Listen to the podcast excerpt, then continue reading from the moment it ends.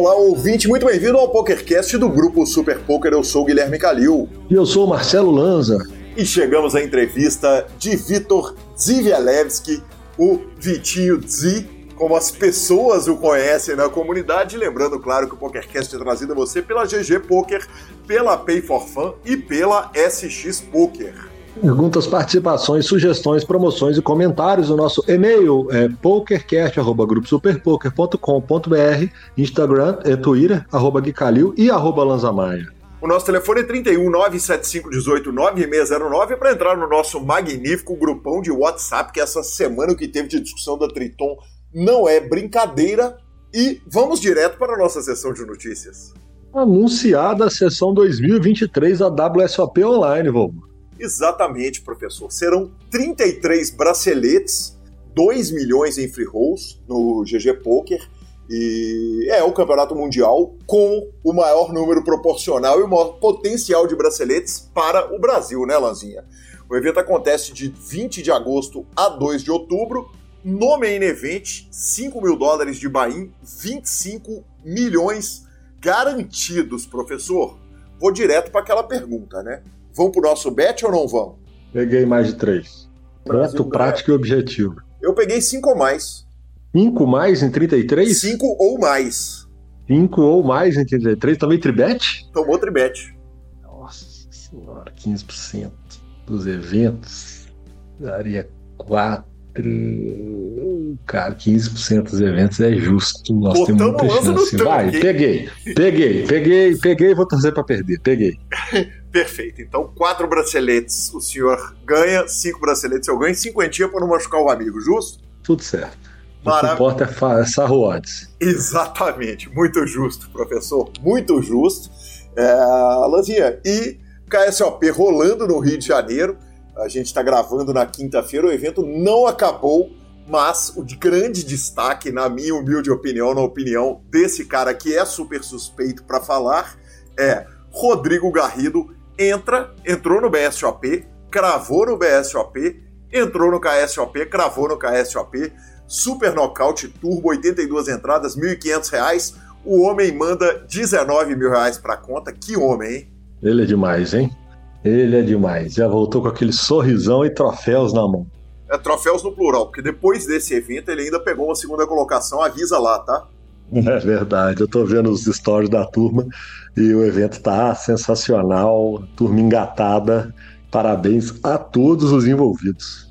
Vamos direto voando para o Panamá, LAPT, onde no main event um milhão e meio de dólares, tivemos 340 entradas, Lanzinha. Campeão foi Anton Mikma, jogador holandês, uh, 69.934 dólares depois de acordo com o Diego Aro e com o Juan Baratini, dois jogadores da Argentina e os dois que volta e meia estão em transmissões minhas com o Caio Braz.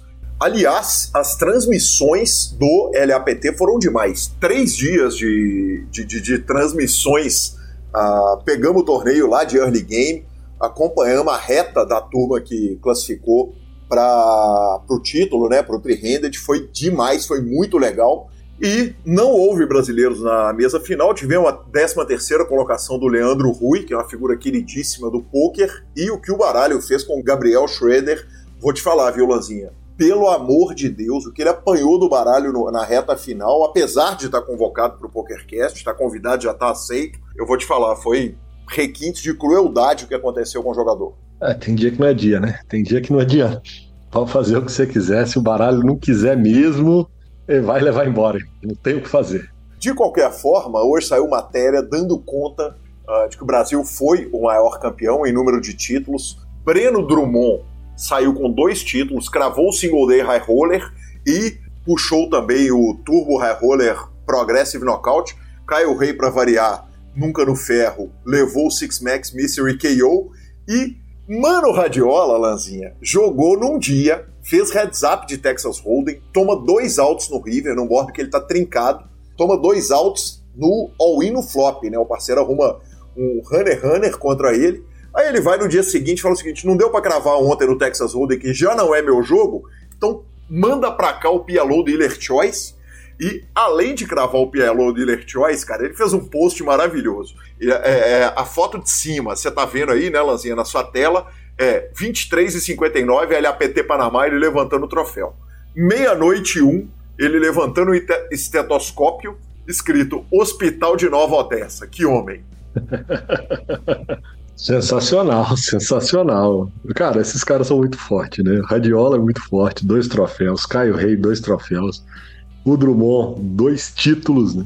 Como que pode, né? É, é, é sorte pura mesmo, não tem muito o que falar, né? Exatamente, é sorte pura. Deve ser só sorte pura, Lanzinha. Por falar em radiola, a gente vai para a nossa quarta notícia. Saíram os rankings do BSOP.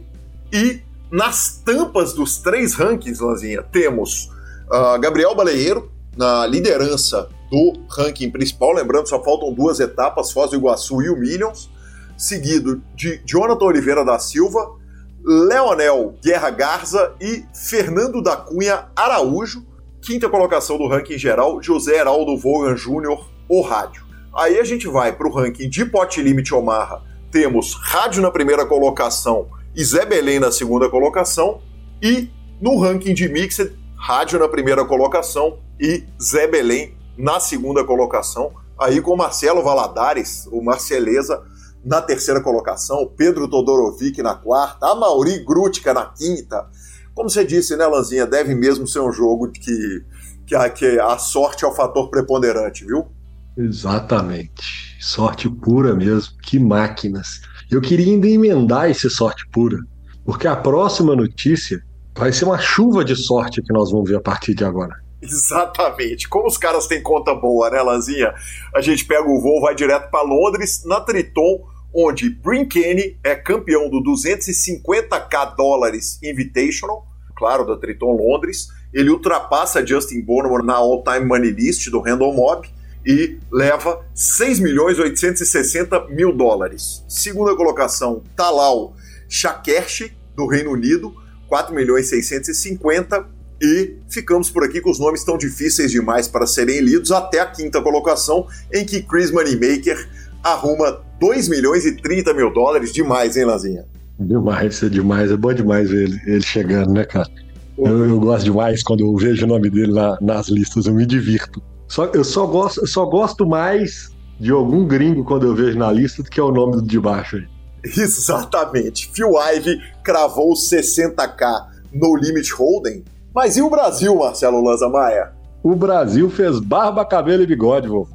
Fez barba, cabelo e bigode, cara. Começamos com Bruno Volkmann, que pegou três colocações, inclusive uma premiação de um milhão de dólares. O total que o homem forrou foi 1 milhão 856 mil e 300 dólares.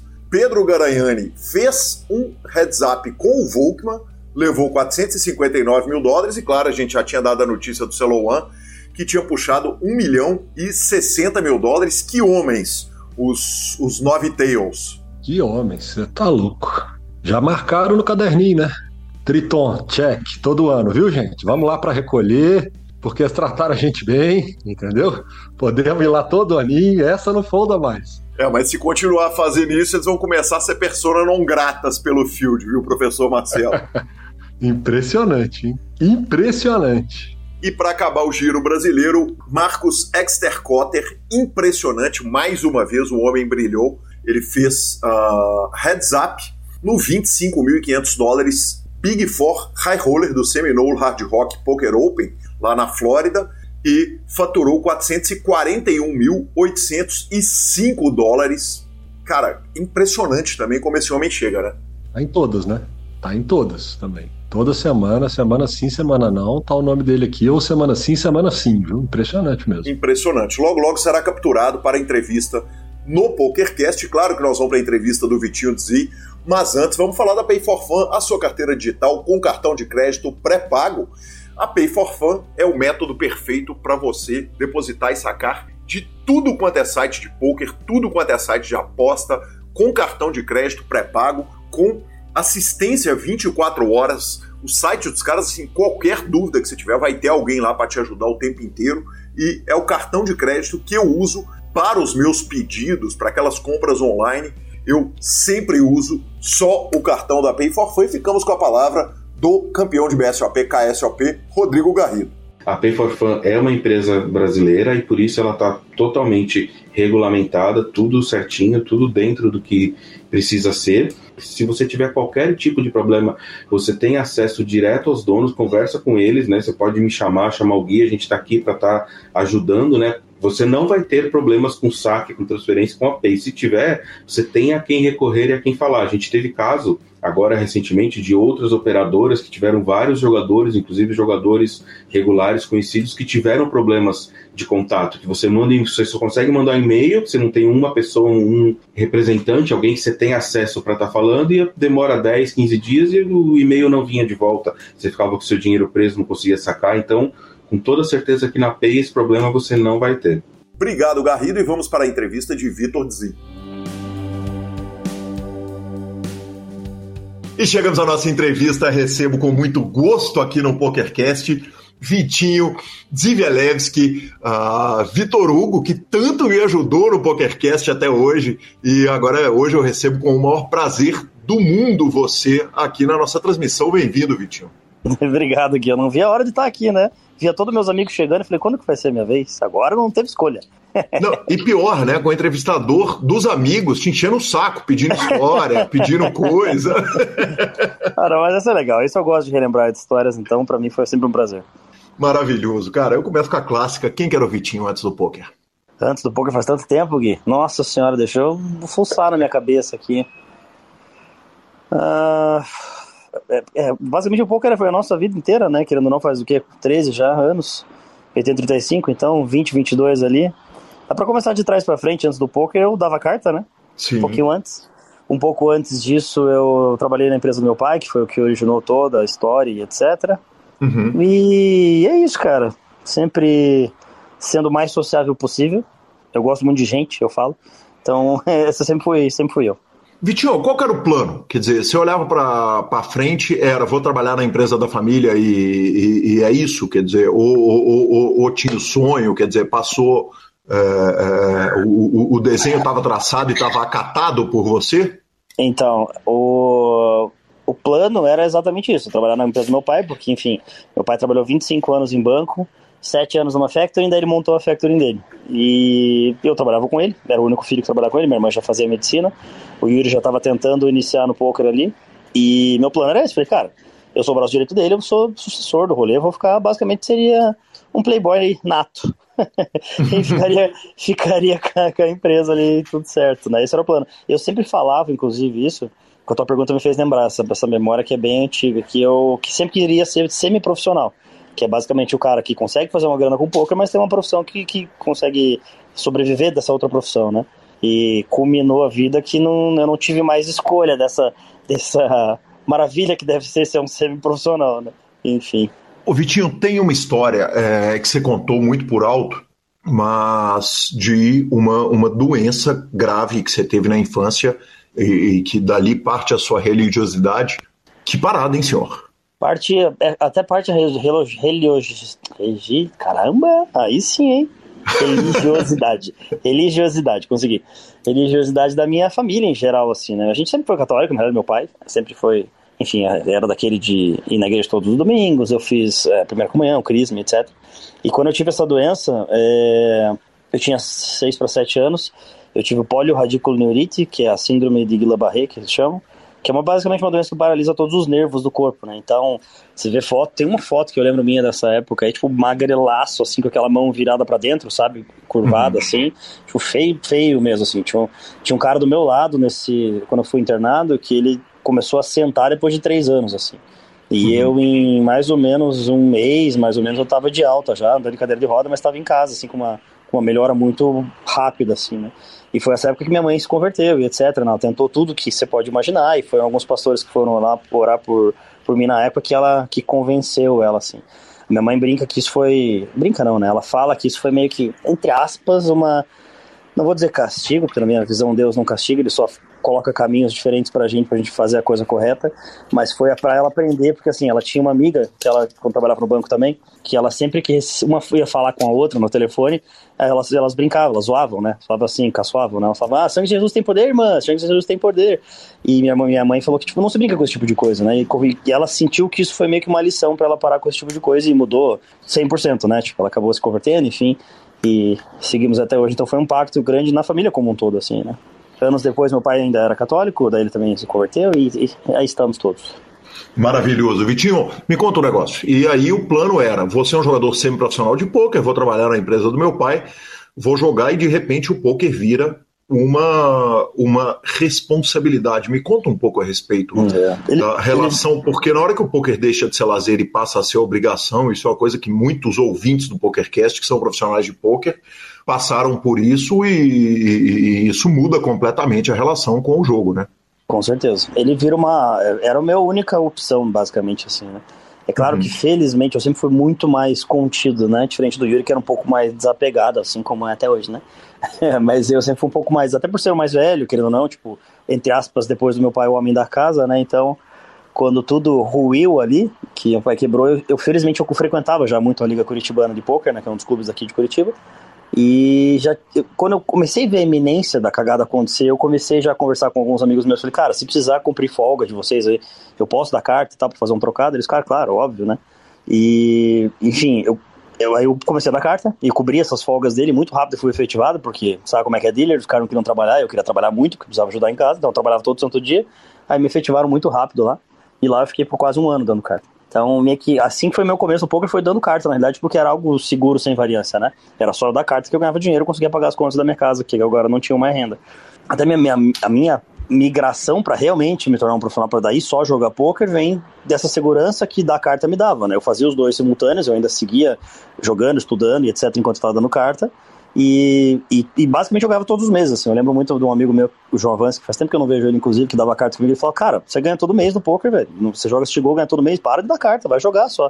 E eu falava: Não, não posso, né, cara? Não posso correr esse risco gigantesco de não ter como pagar uma conta de luz da minha casa e etc, meus pais, etc. Eu tinha que fazer tudo muito certinho para as coisas darem certo. Então, quando eu largo, eu já tenho uma certa reserva do, do que eu dava carta, enfim, do, do cash que eu dava carta e já tinha uma constância muito grande de, de, ganhos no City Goal. Assim, eu basicamente não perdia nenhum mês, porque eu jogava City Goal de duas mesas, né? Então a variância é muito menor. E com essa constância eu falei, não, agora, agora sim eu vou, vou trilhar o caminho só do poker jogo, né? E não, não da carta. Perfeito. Vitinho, claro que o, o, tema da entrevista é você, mas a gente tem que acabar passando pelo Yuri, porque ele é claro, uma parte claro. muito importante da história. Sim. Quer dizer, nesse momento, você está lá dando carta, onde está o Yuri? O Yuri é um menino, né? Você tinha quantos anos quando você, o Yuri é quatro anos mais novo. É, o Yuri é quatro anos mais novo que eu. Ele tinha. Eu tinha 18, ele tinha 14, eu tinha 19, ele tinha 15, por ali, né? Por aí. Uhum. Foi basicamente 20 e 16, acho que mais precisamente ali. O Yuri estava iniciando as aventuras no poker ali, né? Ainda não podia jogar porque, literalmente, porque ele era menor de idade, né? Então, enfim. Mas ele já estava assim, frequentando uns cash games que eu ia buscar ele lá, que falava, pelo amor de Deus, que buraco que você se enfiou, hein? E tava lá, tava caçando o jogo lá e começando a vida dele no poker, né? Tanto que o Yuri, ele nem, ele que pensou em fazer, acho que desenho industrial ele queria fazer, e ele nem uhum. foi pro vestibular, né? Porque o poker pega ele tão cedo ali que, que enfim, combinou que ele nem, nem, nem se formou, assim, ah, tem uma outra vida muito mais legal aqui, né? Que maravilhoso. E, e a relação? Quer dizer, na hora que você, que você muda essa relação para ser jogador profissional de pôquer, aquilo tem alguma dor? Ou a sensação já era de puta que do caralho? Agora, agora eu vou poder jogar pôquer, vou poder tentar bater esse jogo e, e vou fazer o que eu amo. Então, como os ganhos já eram relativamente constantes, que para mim foi mais, entre aspas, tranquilo, né? Não foi aquela mudança bruta que para mim, na, minha concepção, também é algo inimaginável, sabe? A maneira que eu fiz isso foi muito. Eu fico muito grato a Deus ter sido dessa forma, que foi muito tranquila, sabe? Eu não foi um negócio que, porra, eu vou largar tudo que eu tenho e agora eu vou jogar poker, sabe? Eu, eu acho uma doideira. Inclusive, coach, né, professor, muitos anos de poker, eu sempre que alguém vem com essa ideia para mim, eu cara, não faça isso, vai se fuder.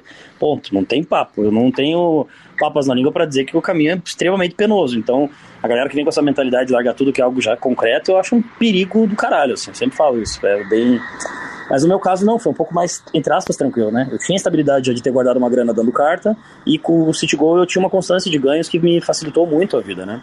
Então, é isso, não foi tão pesado, assim, sabe? Eu, nunca sofri muito, felizmente. Por mais que, olhando de fora, a história pareça um pouco mais pesada. Assim. Perfeito, perfeito. Vamos começar a falar então do começo da sua carreira no poker. Quer dizer, você está em Curitiba, que é a capital nacional do poker, indiscutivelmente. Uhum. É, o BSOP, na época, passava duas vezes por ano em Curitiba. É verdade uma coisa que é, é, é, impensável, né? Hoje em dia, o, tipo, né? O BSOP mudou tanto que, uhum. que ele acaba pegando uma, muito mais destinos turísticos ou a própria São Paulo, que recebe três BSOP. Acho que é o tamanho, né, Gui, também. Ele tá num tamanho que talvez Curitiba não tenha. Ah, deve achar um lugar para suportar, mas nos padrões PokerStars de ser um hotel que suporte, acredito que nem tenha mesmo. Exatamente. E o Dan Almeida conta, aliás, uma coisa que eu fui correr atrás de. de, de uh... Posso fazer um parênteses? Claro. Porque você me lembrou uma parada, esse, WSOP, esse BSOP que teve em Curitiba, se eu não me engano, foi um dos últimos já no Four Point Sheraton lá. Eu dava carta ainda. E foi uma vez que o, o poker, ainda querendo ou não, era um pouco obscuro, pra você ver como faz tempo isso. Existia lá o fato da contravenção penal, etc. E torneio rolando embaixo, cash game em cima. E eu tava uhum. dando carta na parte de cima, do nada, chega um cara com a pistola encostada na barriga assim, né? Tipo, com outro com um metralhador atrás dele e fala, ó, nós somos da polícia, né? Só fiquem todo mundo calmo. E, cara, bateu polícia lá, fechou o rolê, não teve papo. Loucura, né? Você precisa pensar que. No cash, é, pensar que. O torneio, uhum. beleza, mas o, o cash existia ainda, esse, todo esse, esse estigma em cima de, meu Deus, ali é. Esse não pode e o torneio pode, sabe? Sim. E, e, esse era o clássico, né? E, cara, sinistro, cara. Os caras com metralhadora lá, e eu fiquei branco. Eu falei, meu Deus do céu, né? Ele falou, não, não, você tá trabalhando, não tem problema, pode ir embora. Eu falei, nossa, que sonho, né? Mas foi complicado ali. Essa história é magnífica, né? Porque apesar dela ser uma história muito traumática quando aconteceu, o fato é que a turma tirou na cartinha, sorteou quem que ia pra delegacia. É essa mesmo. Vetaram o paralelo quando. É essa que... história, cara. cara. Eles sortearam na carta quem que ia representar, né? Cada, um, cada mesa ali na delegacia. Bizarro pra caralho. Bizarro pra caralho. Uh, o Dan conta uma história, aliás, uh, Vitinho, na hora que eu fui perguntar, que eu fui perguntar para as pessoas a respeito de histórias suas, o que eu ouvi de todo mundo é o seguinte: desculpa, eu tenho que pensar porque a maioria das histórias do Vitinho são impublicáveis. Até parece. Esse, e, e, e, o Dan me conta de uma história muito maravilhosa uh, a respeito, primeiro, de onde que ele te conheceu né, que eu, eu, eu, eu deixo para você se você quiser contar especificamente essa história. E, e, ele me conta uma história magnífica a respeito de você jogando cash com Dona Carminha no clube para conseguir o mais do Vai ser demais, cara. Então eu gostaria, por favor, que você. De, de, é, já que, já que ele tentou me. Já que ele, ele tentou me queimar, eu vou dar re-raise nele aqui ao vivo, então. a gente se conheceu num after das primas. Era um rolê que era tipo. Não era Amazona. Era um after uhum. dela, assim. E o Daniel tava lá bustadaço, vomitou no chão, tava passando mal. Mas foi lá que a gente se conheceu, assim, melhor. O Daniel era uma figura na mesa, né? A galera, tipo, de antigamente odiava ele, né? Porque ele, ele importunava as pessoas na mesa. Ele era um cara xarope, ele, ele é aquele cara que tirava os outros do sério para conseguir ganhar as mãos, né? Hoje em dia ele tá bem melhor. Dizem, né? Dizem. Mas o. Que, que, era o segundo ponto que você perguntou mesmo? O segundo ponto é a história de você julgando com a Dona Carminha, a, a ah, que não mente. Saudoso literário. E quando eu, tem, tem uma brecha dessa história que eu sempre. Eu até negligencio, esqueço dessa parte. Que depois que eu saio da liga e eu vou jogar City Go e etc., só fazer isso da vida, tem uma coisa que acontece no meio que eu vou ser gerente de uma nova casa de poker, que era o literário na época. E foi no literário essa história. Eu tô jogando com a Carminha Cash e ela contava tudo que ela tinha. T todas as mãos, essa, essa senhora, ela contava tudo que ela tinha. Então você perguntava para ela, se você perguntasse, né? Ela te dizia: Ah, o que, que você tem? Ah, eu tenho dois pares. Ah, eu tenho full house. Ah, eu tenho outra coisa. Beleza, né? Aí eu tô num cenário lá que tá um board dobrado lá, tem um 6-6x da vida lá, eu tenho as as. E ela me dá win. Rola um river lá da vida, ela me dá win. Aí falei, Carminha, você tá trincada, Carminha? Eu, bom, bom malandro, né? Falei, ah, ela fala a verdade. Ela fala que tá, eu fodo. Beleza. Ela, não. Eu, qual? Ela, tô fulada. o Daniel, cara, o Daniel na mesa ele chorava de rir. Falei, cara, dessa vai ficar pra sempre essa história, porque fui eu nado pela Carminha. E o projeto era, eu vou sentar com 300 reais e vou fazer os 1.200 para dar o buy no BSOP. Você sabe que eu não lembro, Gui, isso faz tanto tempo. Eu lembro que eu não era tão dessa vibe, sabia? Eu nunca fui tanto dessa. do cara que grinda o cash pra daí eu jogar um torneio. Eu, não, eu nunca tive muito essa pegada. Talvez uhum. nesse em questão, se o Daniel lembrou, ele talvez tenha, esteja mais fresco na cabeça dele. Talvez tenha sido isso. Perfeito. E, e você chegou da carta em BSOP também? Dei um BSOP. Tem um BSOP, inclusive, que eu tô.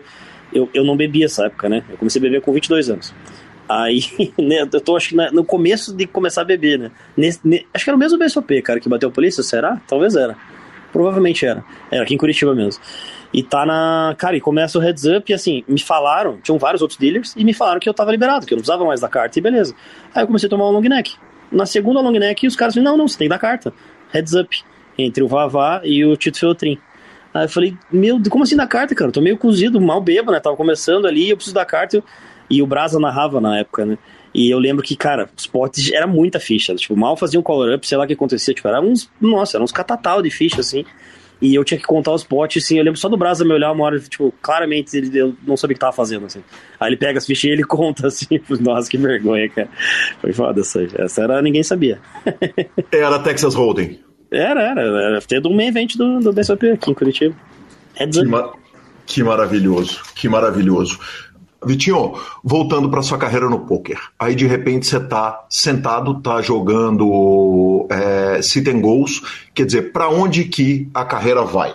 Porque tem uma passagem sua pelo Forbet. Você não Exatamente. fez parte, se bem me lembro, você não fez parte do Sit and Goal Team Pro daqueles primeiros times do Forbet, não, Não, não fiz, não fiz. Ele já rolava, mas eu não jogava, não pro Forbet isso.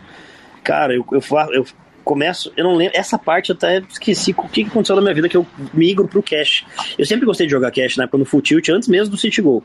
Só que eu nunca, tipo, engrenei ali, sabe? Eu sempre era break-even, perdedor, enfim.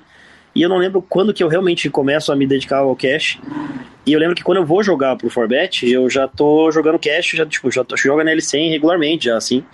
E, o For, e eu lembro que o deal que fizeram, o Yuri entra, o Tuba coloca o Yuri no Forbet primeiro, Aí eu falo, porra, é o único time que existia, era muito difícil entrar, tinha que ser indicado, era cheio da, das 9 horas para entrar. E o Yuri me indica, né? O Tuba indica o Yuri, o Yuri me indica. Aí os caras viram o gráfico, você tigou só o bindinho, ela falou, não, pode entrar, né? Só que eu não tinha muito tempo para jogar, porque eu precisava fazer, ainda fazer dinheiro para minha família, etc, e eu jogava cash. E eu lembro que o Sketch faz um deal dos sonhos para mim. Não sei nem se pode falar isso aqui, porque depois os caras falam, corra, o Vitinho tinha esse deal, né?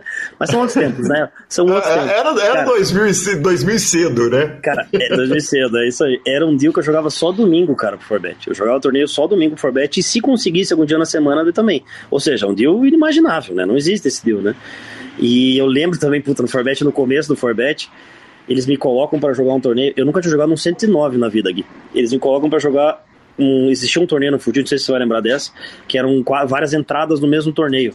Então, tipo, você jogava várias telas simultâneas daquele mesmo torneio. Sim, depois juntava as fichas se você chegasse Isso, na mesa final com esse mesmo, ficha. Esse uhum. mesmo. Aí eles, cara, no primeiro domingo, eles me colocam quatro entradas de 600 dólares. Eu nunca tinha jogado um 109 na minha vida. Uhum. Foi, tipo, cara, eu não sabia o que tava fazendo, assim, né? Aí eu pego uma downswing gigantesca, óbvio, né? Porque, pô, jogando torneios que eu nunca joguei na minha vida, me cagando de medo lá, né? E eu lembro, isso eu lembro até dos valores, eu lembro que tava uns 18k down for bet, e daí eu faço o mesmo final de San Emílio. Pro Forbet, né? Aí faço uhum. o mesmo final de San Emílio e fico em sétimo, eu acho, na época. E em sétimo eu ganhei 50 e poucos mil. Imagina, né? junto com os americanos ainda, né? Ele pagava acho que 200 e poucos mil no primeiro, né? Hoje em dia é 100. Acho que é 200 e... Eu pago mais, eu pago mais que o dobro do que paga hoje. E isso me tira do ferro e tal, enfim. E... Mas eu fico um ano jogando pro Forbet. Me fala um pouquinho a respeito dessa carreira de cash e desse jogo pro Forbet, porque uh, hoje, quando a gente para para pensar o seguinte, um jogador de cash game que senta para jogar torneio, ele vai precisar de uma adaptação violenta. Uhum. Aquele tempo eram outros tempos, né? A sensação que eu tenho é que um cara que estava matando o cash, ele não estava tão distante para um jogador de, uh, que ia jogar os torneios, mesmo os torneios caros, como é a distância hoje, se você parar para pensar, quer dizer, a gente tem, por exemplo, o Zinhão, que é um, um, gigante nos dois, né, que brilha no torneio, brilha no cash, mas normalmente jogador de cash joga cash, jogador de torneio joga torneio. Como é que era lá naquele ano seu de Forbet?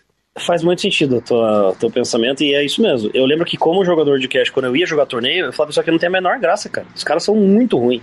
Porque o nível do, do cash game, no geral, já, já era mais difícil. Já era um jogo muito mais difícil de você ser razoavelmente lucrativo, né? Então eu lembro de jogar torneios nos limites que eu jogava e falava, cara, esses caras são muito ruins, cara. Tipo, pô, eles não têm a menor noção, é, é um sonho isso aqui, né?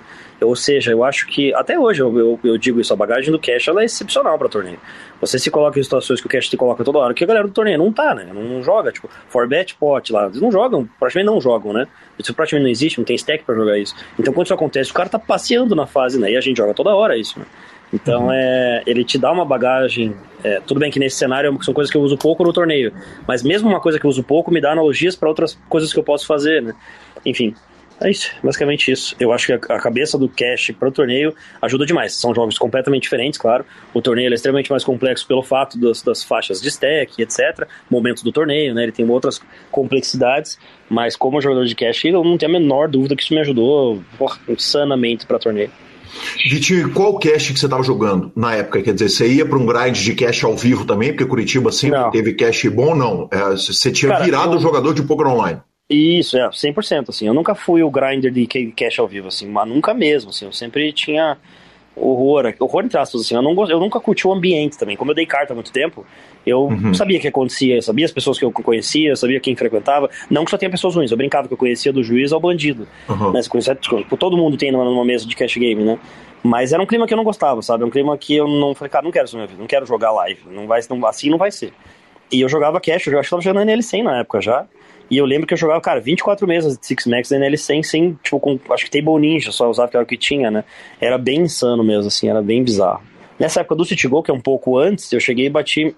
Há um tempo atrás eu bati de novo recorde só pra bater, assim, mas eu lembro que eu tinha uma. Não se faz isso, né? Mas enfim, eu fazia na época. Eu não parava de jogar City Go, não acabava a sessão enquanto eu não tivesse up. Então, uhum. pô, então eu ficava, eu tinha dias que eu ficava infinito lá jogando, porque, porra, pra ficar up tem dias que vai ser ruim, não tem o que fazer, é poker, né? E ficava, velho. Ficava. Poucas vezes eu lembro de desistir, assim, sabe? Eu, eu grindava até ficar up, não tinha papo, mas. O que, o que era ficar up? Era o seguinte: tô no ferro, abri um ferro gigante, na hora que eu tiver um dólar up, eu vou parar? Hum, teve cenários sim. Uhum, teve cenários que sim. Eu tinha, não era uma meta literalmente, mas assim, era um mínimo de tempo lá que eu registrava, ou, ou torneios jogados, né? Eu não lembro quanto era aqui a quantidade de torneios City Goals por dia, mas tinha um mínimo que eu jogaria por dia, e se eu tivesse down eu não pararia. Era basicamente essa, essa lógica, sabe? Vitinho, e os Sirengos resolviam o problema? Quer dizer, resolvia o, o, o aperto financeiro de casa, o, o, problema que você tinha, né? Afinal de contas, você estava sustentando a família. Eles ajudavam muito, e, e, esse é o ponto. Essa parte da história eu tenho que parar um dia e ficar refletindo para eu lembrar exatamente quando que eu encaixo a migração. Eu lembro um pouco de um amigo meu, que é, ele é irmão de um amigo, muito amigo do Yuri, o Marco Silva, e ele pegou um coach na época com o Satori. Eu nem, acho que é o Satori. Você lembra desse cara? Lembro do nome. É, então do mais EV etc. E talvez tenha sido essa época que eu migrei pro Cash, mas eu sinceramente eu não lembro exatamente. Eu lembro de jogar NL25 muito tempo, NL50 e NL100, que daí eu morei lá por muito tempo. E, e o Cash Game tinha a época do Supernova da vida lá, então eu já tinha, eu tirava uma bela grana com o Rakeback. E isso me dava uma estabilidade. Esse era o meu salário, assim, pra sustentar minha família, né? Então essa segurança eu não sonho. Eu basicamente tinha a segurança do Rakeback, o que eu ganhasse no cash, beleza e eu tinha o Forbet para basicamente os tiros ali que eu dava para torneio para estilingar na vida, né? Perfeito, no domingão. É. E aí, de repente, quer dizer, você falou que o, o Forbet durou um ano. O Forbet sai e você continua no cash? Então, o Forbet, quando eu termino o deal com o Forbet, eu lembro que eu terminei 78k up. Eu lembro certinho dos valores, que, porra, uhum. são os primeiros dinheiros que você pega ali, mas o deal de 25%, aquele clássico do Forbet inicial, né? Então eu não, não peguei uma senhora grana, mas, porra, pra quem jogava cash na L100 era, um, era uma beleza, que eu peguei de dinheiro. Era um começo. E o Yuri montou o primeiro escritório dele. Ele ia, fazer, ele ia começar a bequear, galera. Ele já tinha um certo tamanho, que não me pergunto como é que ele chegou, na, não lembro direito. O próprio Forbet deve ter ajudado muito infinito, né? Porque era um caminho muito próximo, os dois. Mas ele também, se não me engano, já não jogava Forbet, e é, já não jogava Forbet, e ele montou, a gente chamava de Aquário, que era um lugar físico mesmo. Ele montou um escritório onde jogava eu, Daniel Meida, Taradinho, Na Kofir, quem mais? Ah, o Guka May, a gente tava conversando sobre isso esses dias. Enfim, era toda essa galera que jogava pro, pro Yuri, basicamente, o MTT, né? E eu seguia com o cash, sempre tive meu cash ali, meu hackback, tudo meu, e MTT pro Yuri. Só que isso durou muito pouco tempo, durou mais ou menos uns, eu diria uns seis meses, mais ou menos. E daí rola o fatídico momento, né? Que muda totalmente a minha, a minha história no poker, que é o fato do. Naquela época existia o free roll do Supernova, você deve lembrar bem disso. E, enfim, quem tinha o estatuto lá de Supernova Elite ou Supernova jogava um free roll valendo um milhão. É, se eu não me engano, eram quatro vezes por ano. Se eu não me engano. Posso estar falando besteira. Uhum. E numa dessas vezes eu ganhei esse torneio. E assim, eu era Supernova porque eu jogava cash, não porque eu jogava pro Yuri ou pro Bet ou pra ninguém, né? Porque o cash que gera muito reiki, etc, né? Então esse, esse, esse torneio que eu, que eu faço deal né, no Heads Up, ganho 95k e é, e é tipo um, porra, um life change money pra mim, né? Que nunca tinha nada perto disso de BR meu. E ficou 100% pra mim, porque era, enfim, eu era super nova por causa de mim mesmo. e daí eu lembro que o Yuri fala, cara, agora não faz mais sentido jogar pra mim, né? Você tem BR, tipo, hum, GG, né? Acabou o nosso deal e manda bala, né? Joga aí no, no, sozinho e boa. E foi assim, assim que dá o início ali de, de tudo que acontece. Mais, mais maduro, digo, né? Vitinho, uh, importante dizer o seguinte: 95k dólares naquela época não eram 500 mil reais, devia ser 200, 300 ali na melhor é, das hipóteses. O dólar valia 2,25. Uhum. É, era bem menos mesmo. Tipo, o dinheiro valia mais, né? A gente sabe disso, mas é realmente a proporção é diferente de hoje, né? Que você ganha 5x ali, não é? Era 2,25, lembro exatamente. Perfeito, arrumamos 95k. E aí? Quer dizer, o problema de casa tá resolvido, agora eu consigo sustentar a casa, para onde que vou? Tipo, ele já tava resolvido, já tava estável, assim, sabe? Até porque o Yuri já tinha começado a ajudar também nessa época, né?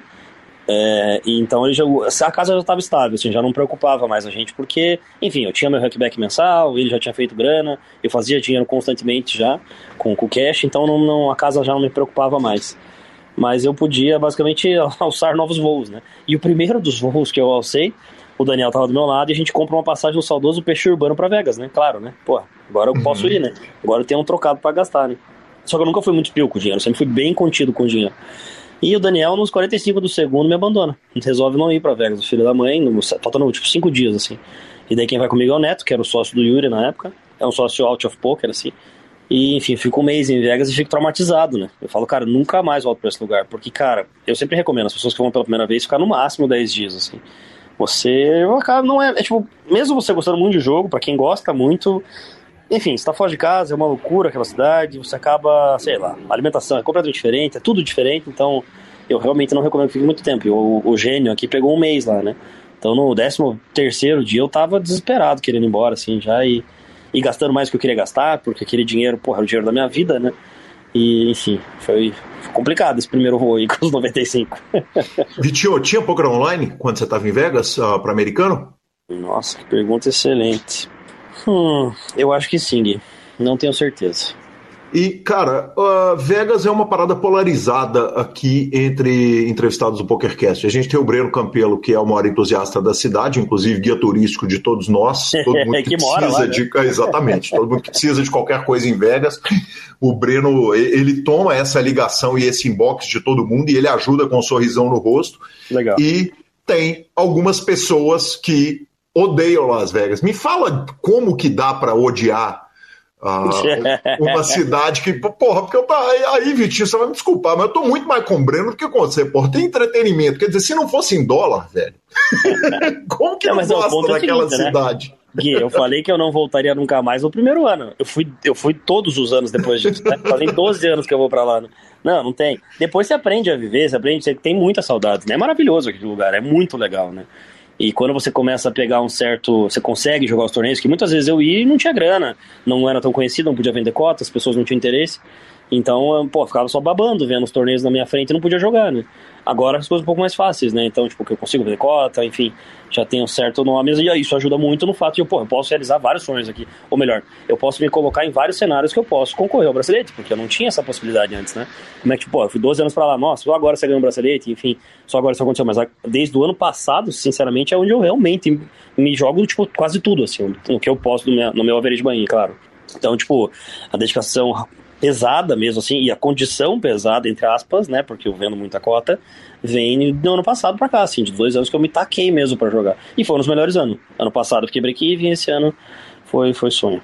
Perfeito, quer dizer, a relação está completamente mudada. Hoje dá para ir para Vegas Não, e ficar. Eu sou completamente apaixonado, cara. Ano passado eu falei que eu, eu fiquei, acho que 36 dias ano passado. Eu falei, cara, ano que vem eu vou vir para ficar dois meses. Porque eu ficar tudo muito na. Sabe, eu fiz várias traves. Eu falei, cara, ano que vem eu vou vir para ficar dois meses aqui. Acabei não ficando dois meses, fiquei 46 dias esse, esse ano. Mas, cara, a vontade era ficar mais. Por mim, se não fosse saudade da namorada, da família, dos cachorros. E, por mim, eu falo, cara, no que vem eu quero ficar três meses. Eu vou antes jogar só cash, que lá, inclusive, eu comecei a jogar um pouco de Cash Live, assim, eu comecei a ter um pouco mais de prazer nisso, sabe? Uhum. E esse ano, inclusive. Esse ano foi onde eu realmente joguei mais Cash Live, achei muito legal. Há possibilidades realmente de, de fazer dinheiro basicamente todos os dias. E, enfim, com certeza, provavelmente, com certeza não, mas a minha vontade ano que vem é ficar três meses lá. Daqui a pouco tô morando. assim, morar eu não moraria, porque eu amo o Brasil muito, assim, gosto muito de Curitiba, sou um puxa-saco um puxa da cidade mesmo, da minha roça, eu brinco. Mas é, ficar um bom tempo lá, com certeza. É muito massa. Perfeito. Se for, se, se for uh, intrometido demais, uh, pode xingar jogando cash caro? Não, não. Eu joguei. O que, que eu fiz esse ano, né? A gente sempre. Eu sempre guardo um pedaço do, do BR pra usar no cassino, né? Porque, pô, é muito divertido jogar cassino. E, ah, fazer um parênteses aqui, né? Quando, no começo, quando eu comecei a ir pra Vegas, eu falei, jamais jogar esse jogo de sorte. É óbvio que é um jogo feito pra casa, ganhar e blá blá blá, né? Aquele papo de jovem, né? Aí depois que você joga a primeira vez esse jogo de tiozão, aí fudeu. Quando você é picado pelo bichinho da roleta, do, do craps, do é complicado. Você não quer mais parar de jogar. Então você para um dinheiro que, porra, naturalmente é para ele ser explodido, né? Porque o cassino, na maioria das vezes, vai pegar você. E esse ano eu falei, cara, sabe o que, cara? Porque geralmente a gente gambleia para se divertir e pra beber, né? Gente que gosta de uns tragos, né? Eu falei, sabe o que eu vou fazer esse ano? Eu vou jogar cash, cara. Vou jogar cash e beber, porque é um negócio que mesmo bêbado, obviamente, eu tenho Ed, né? Então vou mandar bala. Aí eu fiz muito isso esse ano também. Só que eu, eu errei também, vivendo aprendendo, né? O gênio aqui foi jogar uma 3-5 bêbado. Aí deixei quatro banhos pros amigos lá, né? Claro, né? Não era um jogo difícil, mas você precisa estar mais estável. São pessoas um pouco mais espertas numa 3-5 do que uma 3, né? Uhum. E daí, posteriormente. E outra, o preço do álcool é o mesmo, né? Você tá jogando só pra você beber, joga um 3, né? Se tivesse 2 centavos, 4 centavos, jogaria 2 centavos, 4 centavos. Porque o álcool Sim. é o mesmo, né? O mesmo, o mesmo no caso, zero, claro. É isso, é isso.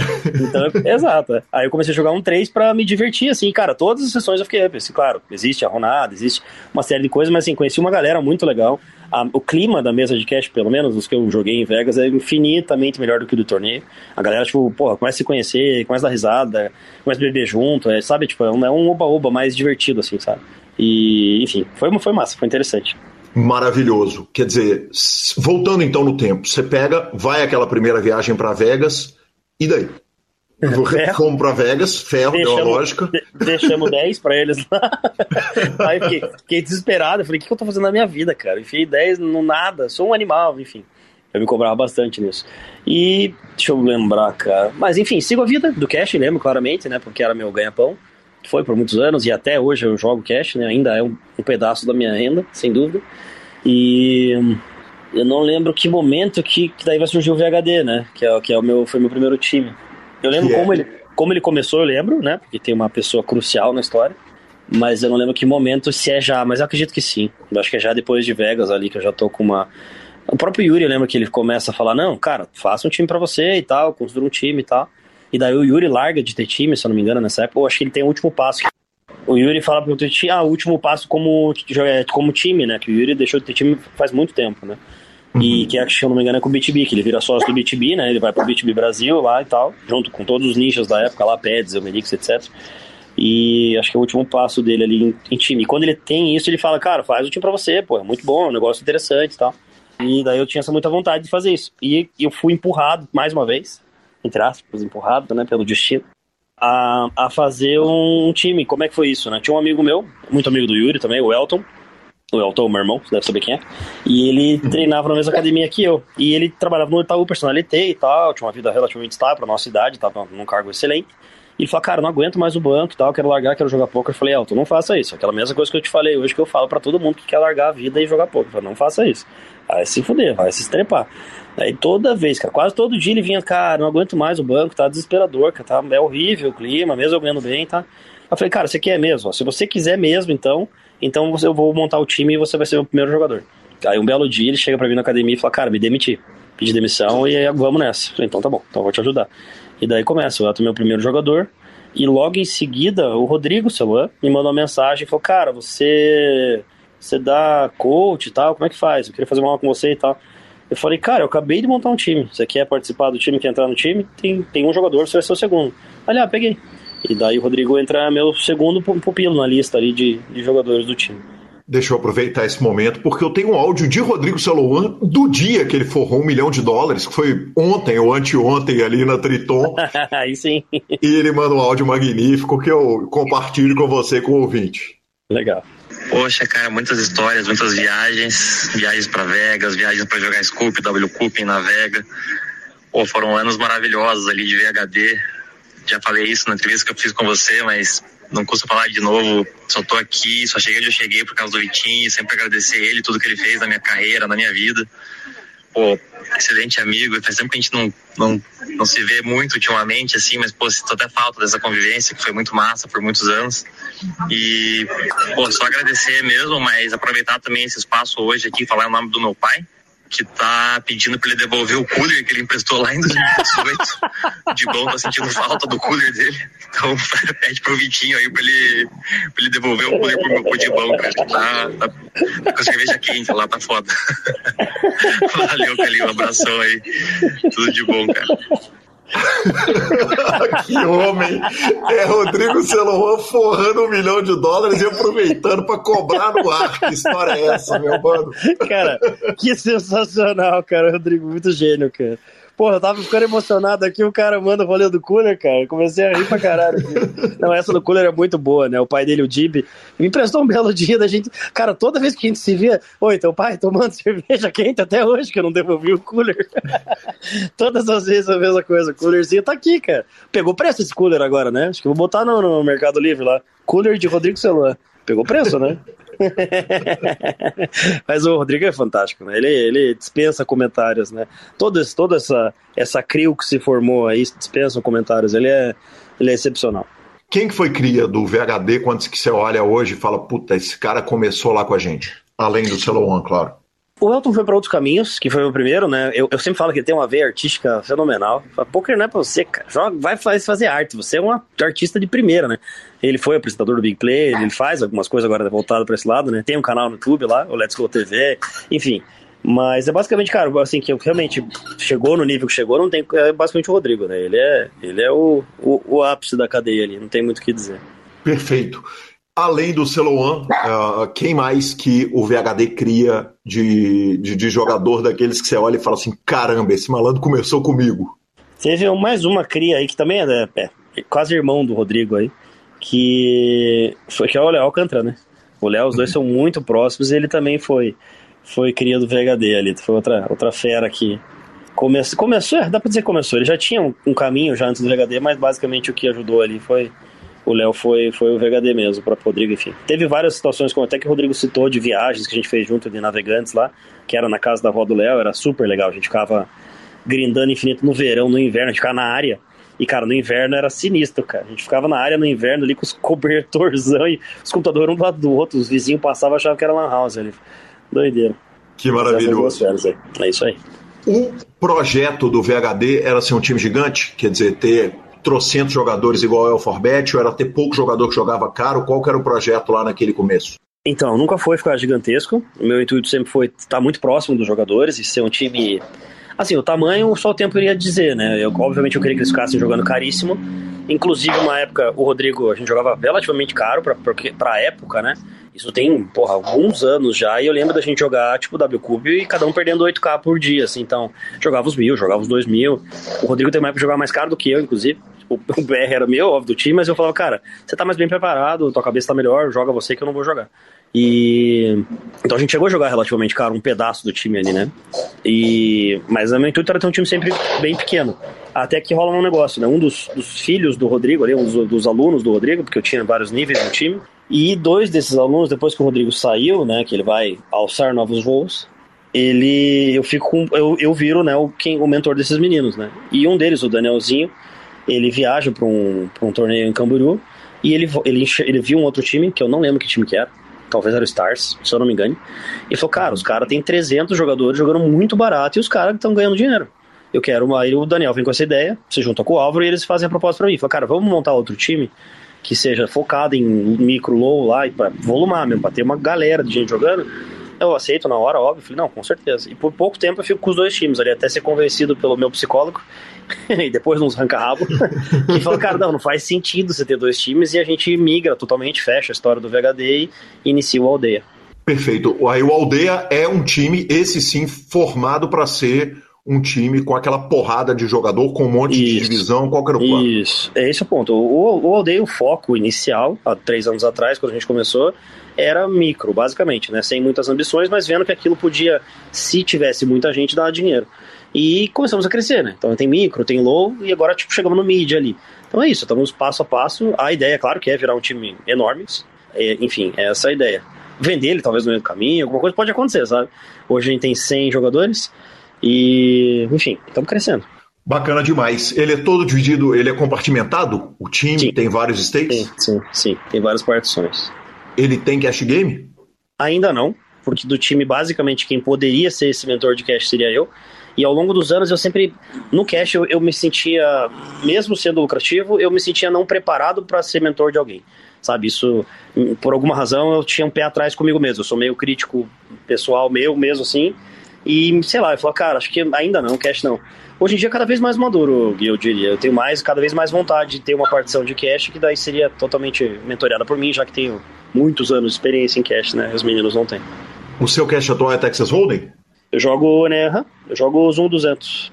Pitinho, uh, você olha para a aldeia hoje e.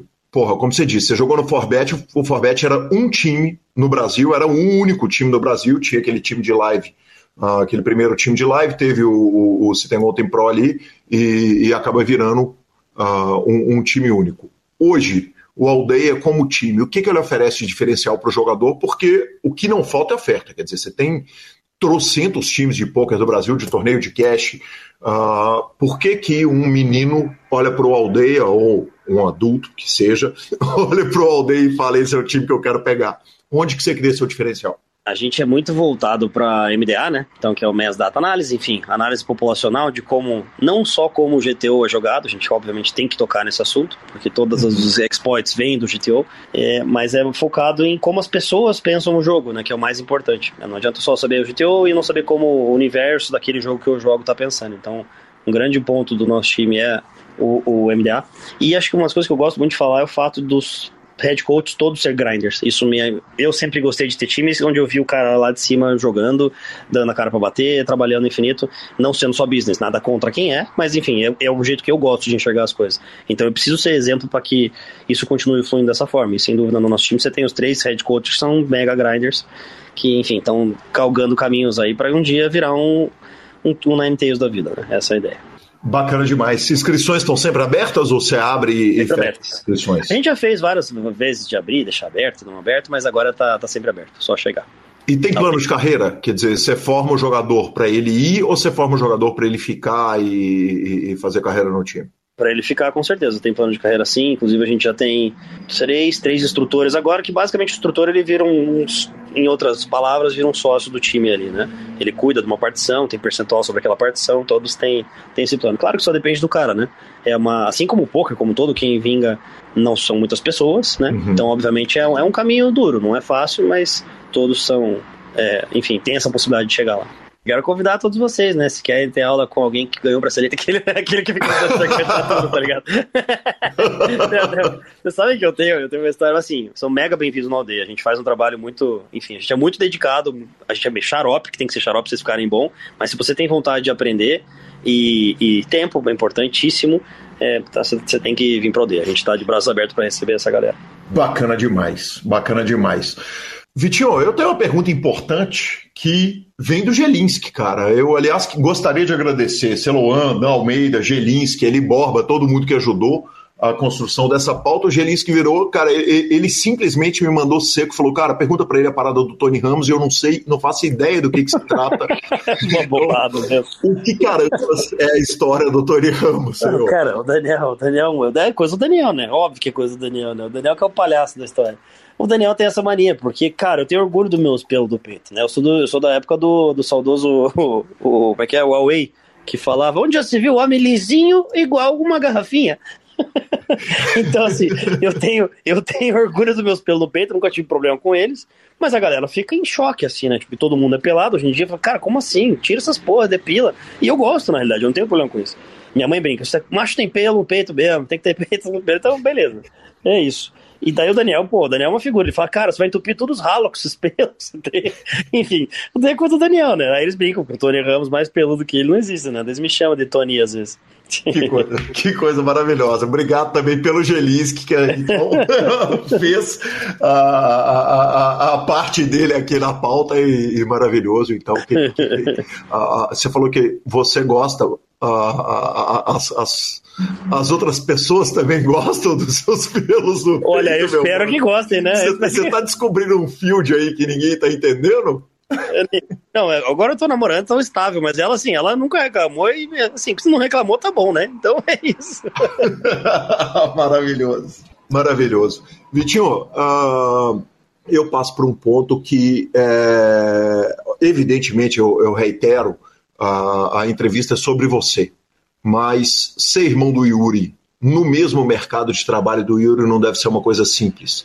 Quer dizer, a gente tem históricos. Eu acho que fora do esporte é bem mais fácil. Quer dizer, a, a, a mãe que tem dois filhos médicos, a família que tem dois filhos médicos, um pode estar lá em, em, em Paris, sendo médico em Paris, o outro é médico de uma grande clínica, de um grande hospital aqui no Brasil, ninguém está fazendo, ninguém está medindo, quer dizer, os dois são médicos.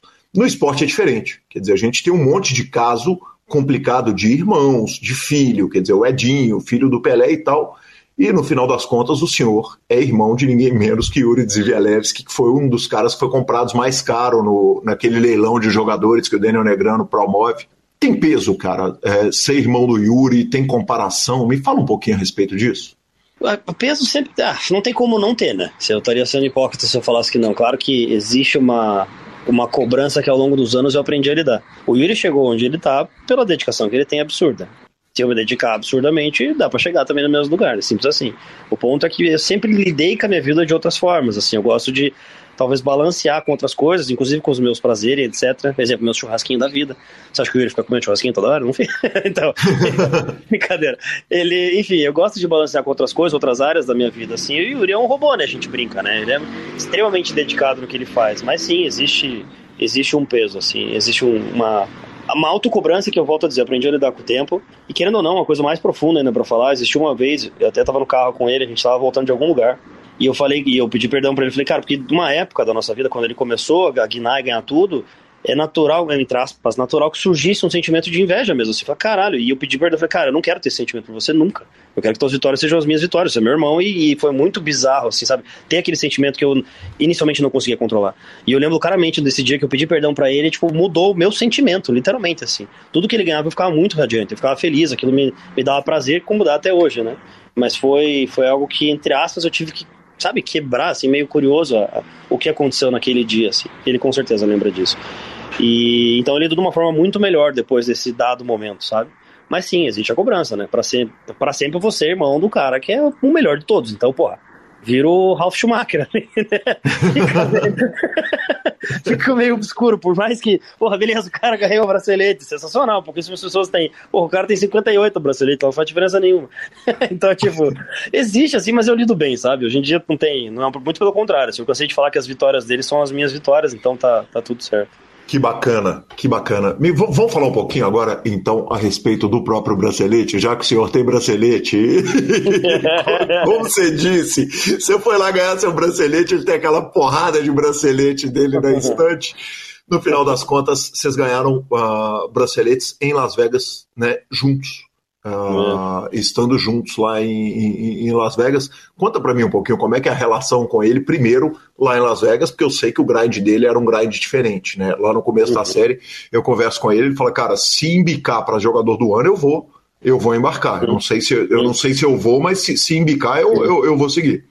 Cara, em Vegas a gente mal se vê, Gui, porque o Yuri é o grind dele, como você mesmo falou, mas o meu grind também nos últimos anos tem sido muito insano. Então, claro que eu tento me policiar para não jogar quando eu sei que ele tá em FT. Aí, tipo, o dia seguinte eu já. Beleza, eu sei que amanhã é day off, que eu vou ficar lá no Rail com certeza. Mas no geral, é, eu também. Os dois estão grindando muito, então, tipo, a gente se via pouco, muito pouco. Com os dois se jogando lá para tentar ganhar tudo ele principalmente, óbvio que ele joga todos os eventos, mas Holding tem todo dia, então não, não faz tanta diferença, né, o fato, né? O tempo a gente vai estar tá gastando muito parecido mesmo. Então com os dois grindando infinito a gente mal se via, cara. A gente jantou talvez um dia ali, junto. Talvez, e... né? Foi bem, bem, bem power mesmo, pode falar. Maravilhoso, né? Eu, eu me policio para quando ele tiver em FT, porque você sabe que ele vai FT toda não, hora. Né? Não, cara, todos os brasileiros, eu falo pra ele, se eu não tô, ele não ganha. Eu cheguei, eu cheguei um pouquinho depois dele esse ano, né? Uma semana depois. Eu falei, agora você tá liberado pra ganhar bracelete, tá? Porque se eu não tô aqui, você não ganha, cara. Não adianta nada. e nem a festa, Vitinho. Quer dizer, não, não dá para compartilhar nem a festa depois do bracelete ou, ou, ele não festeja o bracelete dele? O Yuri é um pouco mais contido, mas por influência até minha, ele sabe que eu gosto de uma, uma bagunça. Esse ano foi muito legal a festa dele ali. A gente foi lá no Saudoso Eldorado, aquela cantina mexicana que a gente adora. E, pô, foi show, foi show. Tem uma mesinha cheia ali, deu pra tomar uns goró, foi, foi divertido. Mas ele é contido, ele toma só uma, duas ali, tá tranquilo. E eu, se deixar, eu fecho o bar.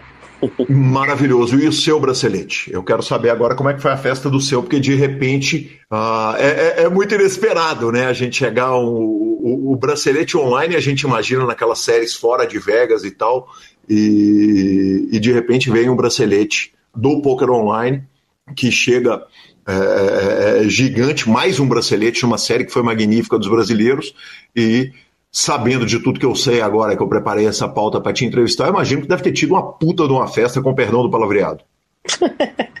Cara, eu gostaria que tivesse tido mais. Lá, eu não comemorei tanto lá. Eu sei que aqui eu fiz uma comemoração para alguns amigos no, no, nosso bar de estimação aqui do Bar dos Reg.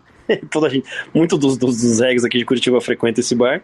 E fiz uma comemoraçãozinha lá básica, mas eu quero fazer espaçado, sabe? Eu tenho muitos grupos de amigos, família, quero vou fazer um churrasquinho para cada um e vamos comemorando aos poucos aí. Não teve nada, uma estouro, sabe? Foi foi uma semi-estouro, que foi essa aí, e o resto vai ser mais tranquilo, mais contida.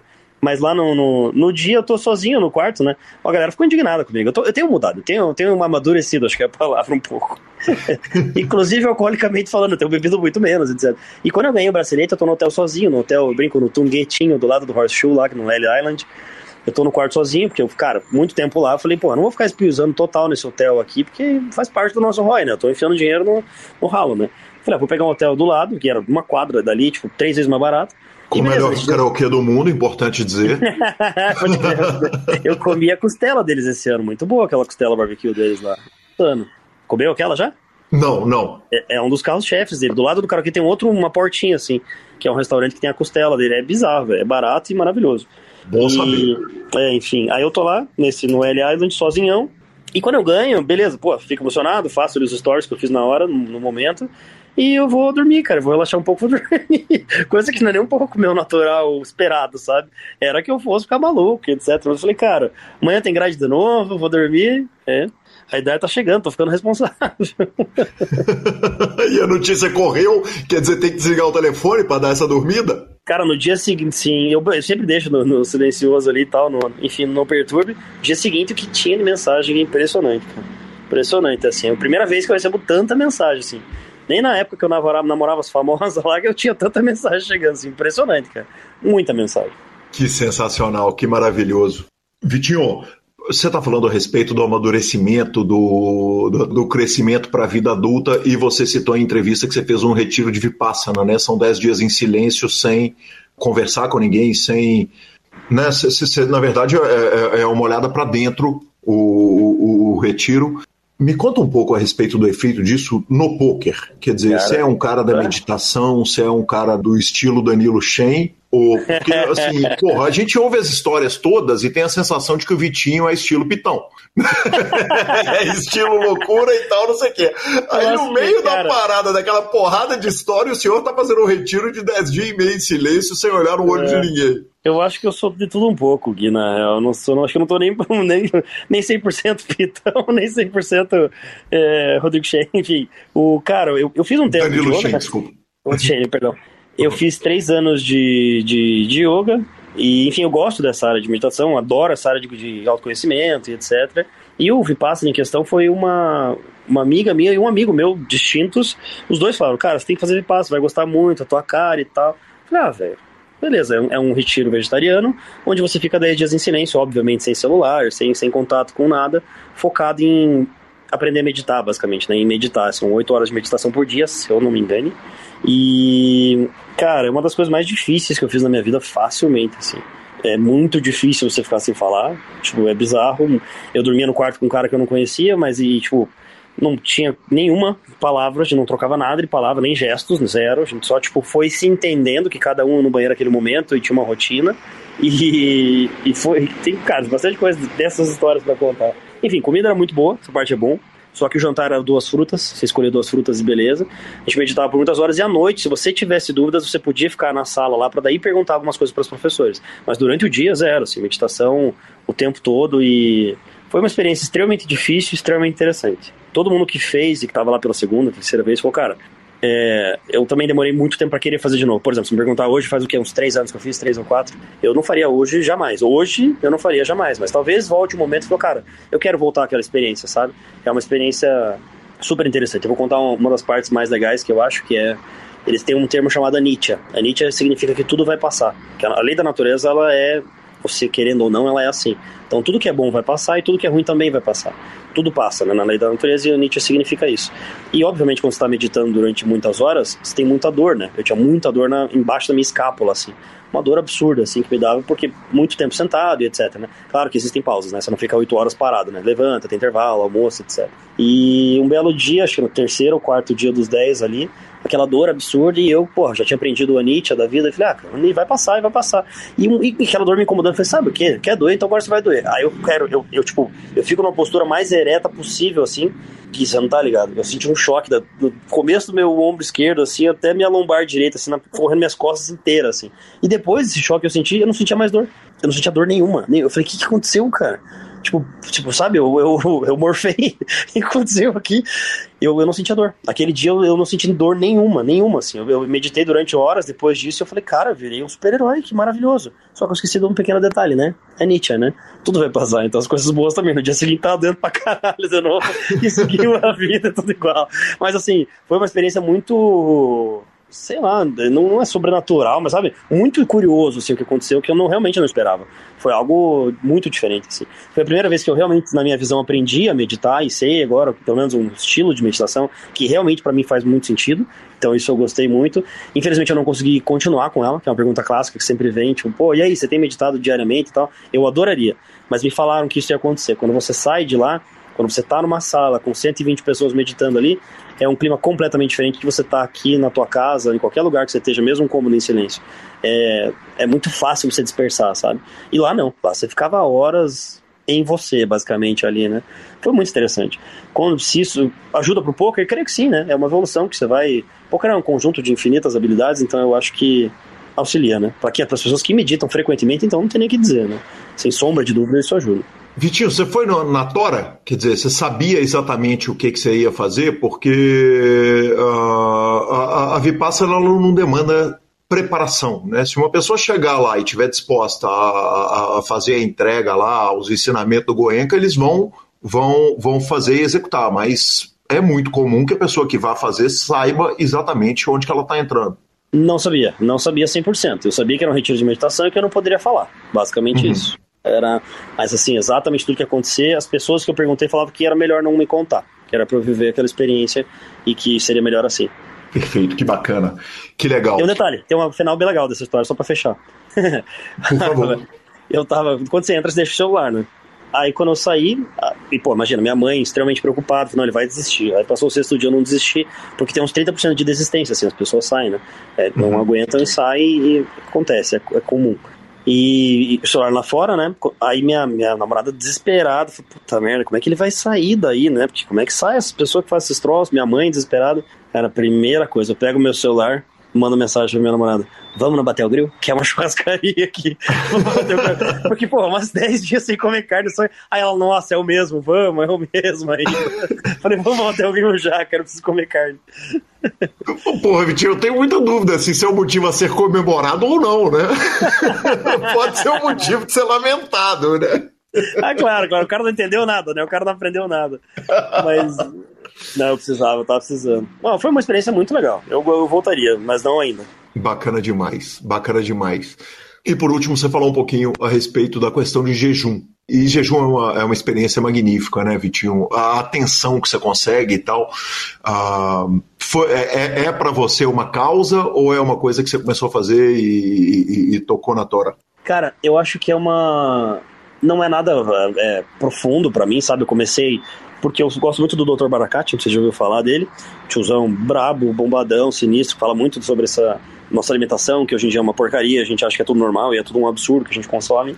E, e ele faz o jejum intermitente, né? Só que o dele, tipo, basicamente 16 horas, 20 horas. E eu comecei uhum. a testar meus limites ali. Basicamente, isso que eu comecei a fazer. Eu falei, cara, porra, eu sei que biblicamente os caras ficaram 40 dias sem beber, sem comer, sem fazer nada. O nosso corpo talvez tenha potencial para ficar todo esse tempo, né? Pô, você tem uma. Eu, eu pelo menos tenho uma, uma reserva energética bem saudável aqui. Então, pô, Sim, morreu eu não vou, sabe, velho? Quando eu começar, então, isso não vai acontecer, sabe? E eu falei, vou, vou até onde eu aguentar, né? Aí eu comecei a fazer jejuns mais longos, ficar mais tempo sem comer. E, enfim, daí 48, aí fiz um de 70, e o último que eu fiz, que foi meu recorde, eu fiquei 84 horas, se eu não me engano. E uhum. daí basicamente né, só água e chá, né, sem açúcar, claro. E, putz, cara, a parte que você falou da concentração é, é impressionante. Assim. Muitas pessoas que não estão acostumadas falam, não, não consigo, aí me sinto fraco. Tipo, isso é totalmente psicológico, né? Teu corpo tem reservas aí suficiente para muita coisa. E a parte, eu lembro que teve um ano, foi ano retrasado, eu acho. Tava na casa dos meus pais ainda. Eu, eu era uma época de Scoop, o W Cup lá, que eu, tipo, destruí, assim, e eu lembro que boa parte dos dias eu tava em jejum, assim, foi meio que nesse, nesse meio desses 72 horas ali e tal que e as pessoas falam, não, mas e a concentração? Você não precisa ali de, né, de, de, de açúcar para você queimar, para você pensar e etc. E muito pelo contrário, eu ficava muito mais focado de jejum. Você era bem curioso o sentimento, assim, bem curioso. E uh, então quer dizer, você não, não, não preza por jogar em jejum? Você não faz questão de no dia a dia jogar em jejum?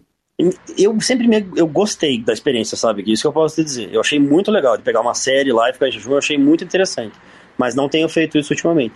Eu, eu geralmente eu, eu não como de manhã, não, tenho esse costume, eu não, não gosto, sei lá, e daí eu vou treinar de manhã, faço muita coisa, então automaticamente eu acabo ficando um bom tempo de jejum, né? Tenho procurado comer até as 8 da noite e tal, então isso faz com que automaticamente eu fique um tempo ali sem, sem nada no estômago e zero problema com isso, zero fraqueza, zero. Vou treinar forte mesmo, não tem, zero problema com isso. Mas assim, eu gostei da experiência. Eu, eu repetiria com certeza. Essa eu vou repetir com certeza.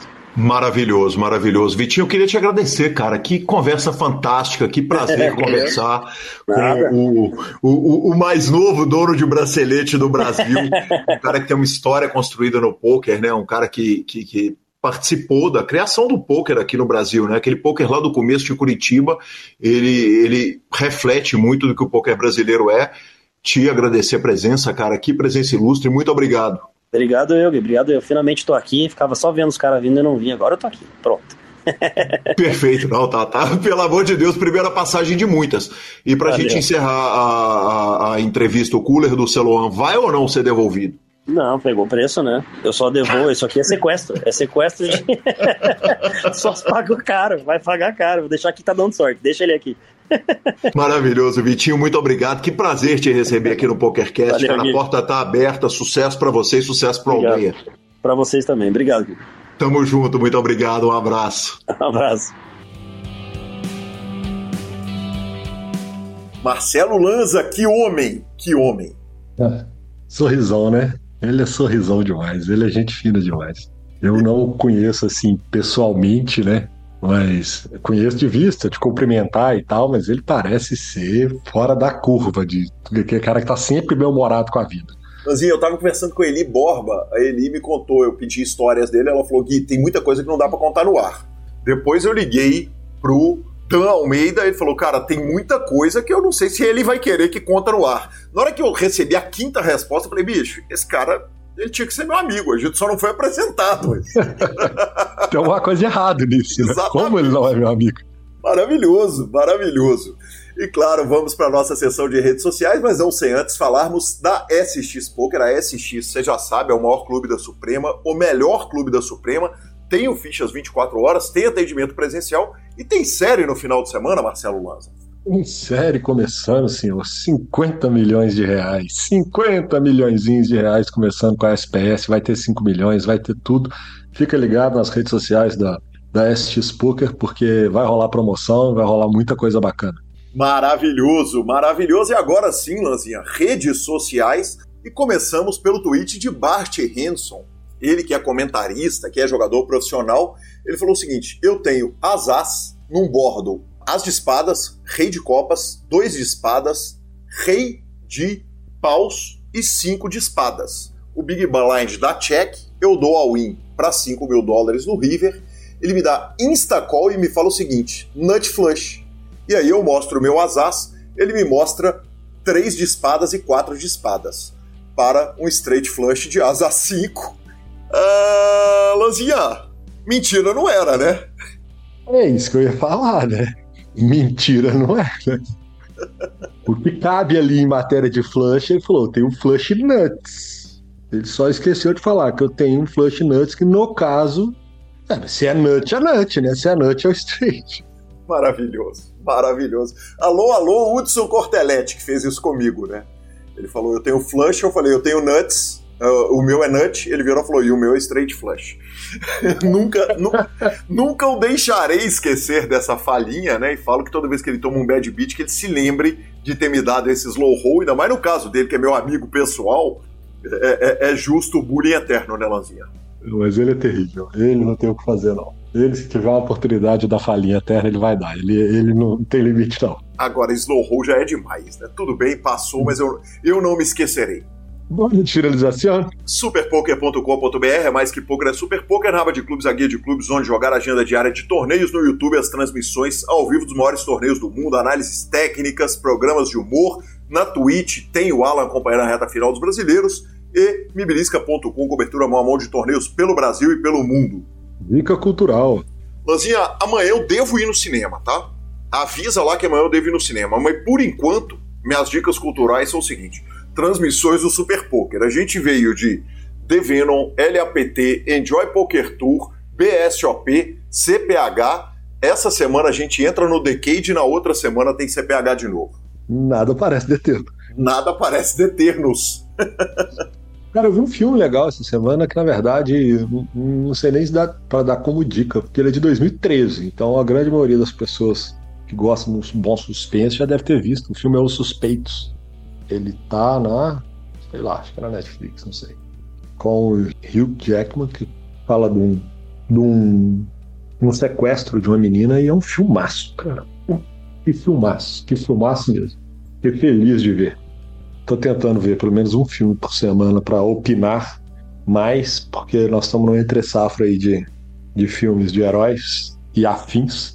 Ah, eu vi também Dungeons and Dragons. Ah, eu vi Dungeons and Dragons e aí, RPG. pessoal? Adorei, adorei. Me diverti horrores. Dá pra eu ver? Quer dizer, um cara que não é do RPG, se eu for pra lá, eu claro que eu vou perder um monte de referência, mas rola? Rola, rola, rola. Só que tem que gostar do mínimo, né? Porque como é um filme de RPG, ele vai ter filme de magos, monstros, etc. Porque faz parte do universo, né? Mas dentro desse universo é.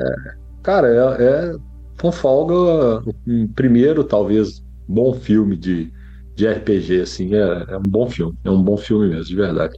Maravilhoso. Arroba Gui Calil e arroba Lanza Maia são os nossos Instagrams e Twitters, como diz Marcelo Lanza.